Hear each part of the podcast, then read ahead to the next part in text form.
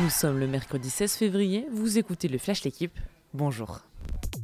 Kylian Mbappé en sauveur, l'attaquant du PSG a marqué le but de la victoire à la 94e minute hier soir contre le Real en huitième de finale de Ligue des Champions.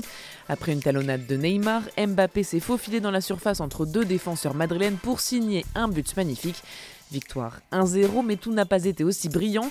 Les Parisiens ont largement dominé la rencontre, mais n'ont pas concrétisé. Messi a une nouvelle fois été décevant et a manqué un penalty. Les petits avantages pour Paris en vue du match retour le 9 mars à Madrid. Une victoire d'équipe hier au JO de Pékin. Fabien Claude, Émilien Jacquelin, Simon Détieux et Quentin Fillon-Maillet ont décroché l'argent en relais. 16 ans que l'équipe de France n'avait pas remporté de médaille dans cette catégorie. Beaucoup d'émotions donc et une cinquième récompense pour Fillon-Maillet, décidément l'homme de ces Jeux. Il a malgré tout un petit regret, il a raté deux balles qui auraient pu valoir l'or au tricolore. Mais les Bleus auront une nouvelle occasion de briller, ce sera vendredi sur la Mastart. Toujours aux Jeux Olympiques, mais dans une toute autre ambiance, malaise autour de la patineuse Camila Valieva.